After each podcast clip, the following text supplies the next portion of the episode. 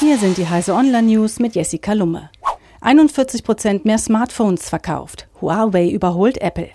Das chinesische Unternehmen Huawei hat im vergangenen Quartal Apple als zweitgrößten Smartphone-Anbieter abgelöst.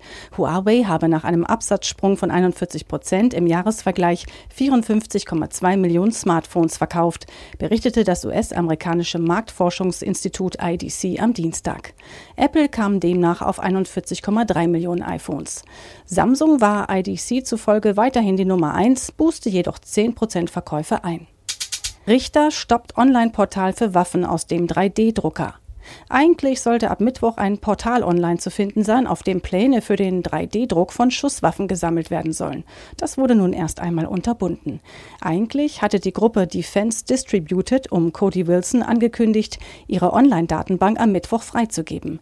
Angesichts mehrerer Klagen wurde dies jedoch vorgezogen und schon am Dienstag die Downloads ermöglicht. Dem hat das Gericht nun einen Riegel vorgeschoben. Sony und Netflix wollen Studioqualität ins Wohnzimmer bringen. Sony und Netflix haben einen Bildmodus entwickelt, in dem brandneue Bravia TVs Filme exakt so zeigen, wie es sich Regisseur und Kreative vorgestellt haben.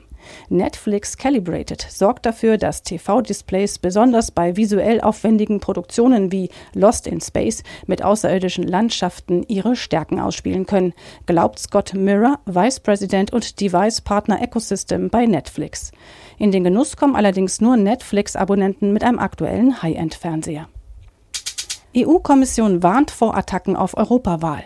Kommendes Jahr wird wieder das Europaparlament gewählt und die EU-Kommission warnt vor Angriffen, nicht auf die Infrastruktur, sondern auf die Wähler.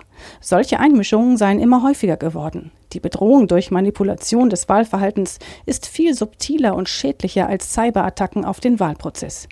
Es geht um Hackerangriffe oder um den Einsatz gefälschter Nachrichten, die die öffentliche Meinung beeinflussen könnten, sagte EU-Sicherheitskommissar Julian King den Zeitungen der Funke Mediengruppe. Diese und alle weiteren aktuellen Nachrichten finden Sie auf heise.de.